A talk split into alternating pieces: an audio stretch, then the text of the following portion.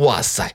特维斯说：“这是我见过最最美的手手表了。”小本也连连点头，简直就像詹姆斯邦德戴的手表啊！他说完便沉默了。他看向窗外，凝视着暗黑的夜空。阿尼亚想，他是在想象着自己戴上那只手表的样子。特维斯把光标重新滚回了页面上端，但是你你们看，已经有这这么多人提交了他他们的名字了。他指向右边框里的数字说道：“数字已经上升到两万四千一百一十二个。”小本的头从特维斯的肩膀上探了过来，摇摇头说：“距离比赛结束还有五十一个小时呢。”看着第二个方框中的数字，安妮亚突然明白了这些数字的含义，她的心脏砰砰砰的直跳。但但是他们不能让别人给我妈妈的星星起名字啊！他说道：“我们一定要让他们知道，他已经有名字了。”特维斯翻到页面的底部，找到了那个表格，说道：“我我们可可以填填写表格，告告告诉他们。”他建议道：“小本摇摇头说：‘他们不会看见的，他们可能会收到几百万份表格呀。’你们忘了吗？这是全银河系最大的比赛哦。”特维斯点了点头。等等一下，他说着，滚动了一下鼠标，在页面最底部有一张黑色背景的列表清单。特维斯的脸凑近了屏幕，点击了一下，写着“联系我们”四个字。也也许我们可以明天打电话给他们。这这这阿姨不注意的呃时候，特维斯又建议道。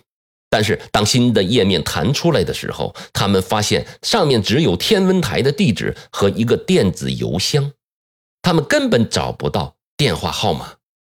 小本说道：“那我们就发邮件给他们呀。”我和特维斯现在都有邮箱账号了，我们可以一人写一封信给他们。啊，你也摇摇头，看这里。他伸出手指着电子邮箱下面的一行小字。特维斯和小本都往屏幕前靠。特维斯大声的念出了那行字的内容：所有来来来信都都会在七七天内收收到回复。若若若想联系指定工工作人人人员，请将邮件发送至以以以下邮箱。哟，真是要命了！这说的都没有用啊！小本说着，咬住自己的下嘴唇。我们根本不认识任何工作人员，而且我们也不能等七天呢。啊，你呀，你记得那个教授的名名字吗？特维斯充满希望的看着安妮亚，就就就是新新新闻里说说说话的那那个，都想起来我网址了，能能不能想一下教授的名字啊？对了，他是工作人员。小本高兴的拍了一下特维斯的后背，安妮也紧紧闭上双眼，尝试着回忆。他想起了他乌黑的长发，想起了他眼镜的颜色，还有主持人问他问题时的表情，但他就是想不起他的全名。安妮亚摇摇头说：“我只记得他叫格雷什么教授。”那我们现在怎么办呢？小本问道，绝望地看向了特维斯。一时间，大家都安静了。特维斯点了一下返回的按钮，再次打开介绍命名比赛的页面。突然，安尼亚感觉她的大脑受了当头一棒，一下子来了灵感。哇，我知道了，我们可以直接去星星猎手在的地方，他们就在伦敦，肯定不会很远的。安尼亚看着小本，又看着特维斯，等着他们和他一样兴奋起来。但是他们不但没有露出激动的神情，反而皱紧了眉。我，我们从。没去去过伦敦呢，特维斯说道。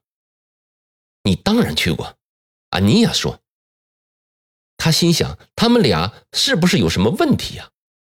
我们现在就在伦敦啊。小本摇摇头说道：“不可能，那是你以前住的地方吧？和你的爸爸妈妈一起，那时候还……啊，你也看着小本和特维斯，难道是他们两个合起来捉弄他吗？”但是他们的表情看起来非常的认真，安妮亚开始觉得有点头晕了。他想了想，那天晚上，妈妈把我和诺亚从学校接走，说要和爸爸玩捉迷藏游戏，然后就带着我们一起上了一辆的士。那辆的士开了很长时间，他当时都睡着了。等醒来的时候，太阳都下山了。他知道妈妈最后跟我们玩的游戏是要让爸爸找不到我们，但他不知道。他们竟然离开了伦敦，那个黑西装阿姨也没有跟他们说寄养的家庭在哪里，或者离他们之前的家有多远。她只是一直说一切都会好起来的。那我们我们在哪儿啊？安妮亚问道。他感觉自己的声音在发抖，好像他随时又会离家出走似的。小本和特维斯都没有说话，而是对视了一下，脸上写了一个大大的问号。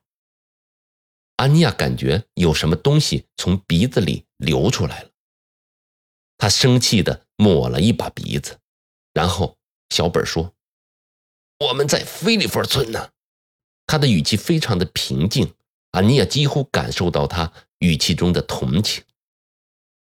靠，靠近牛牛牛津，特维斯补充道：“安妮亚听说过牛津。”因为有一本字典就叫牛津字典，但他不知道这个地方到底在哪里，所以他脑子里什么想法也没有。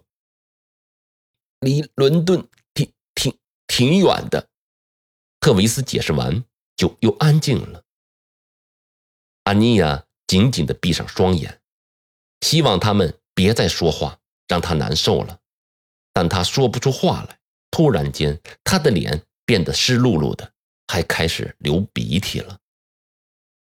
别哭啊，安妮亚！小本说着，伸出手拍拍他的肩膀。会好的。我刚到这里的时候也和你一样。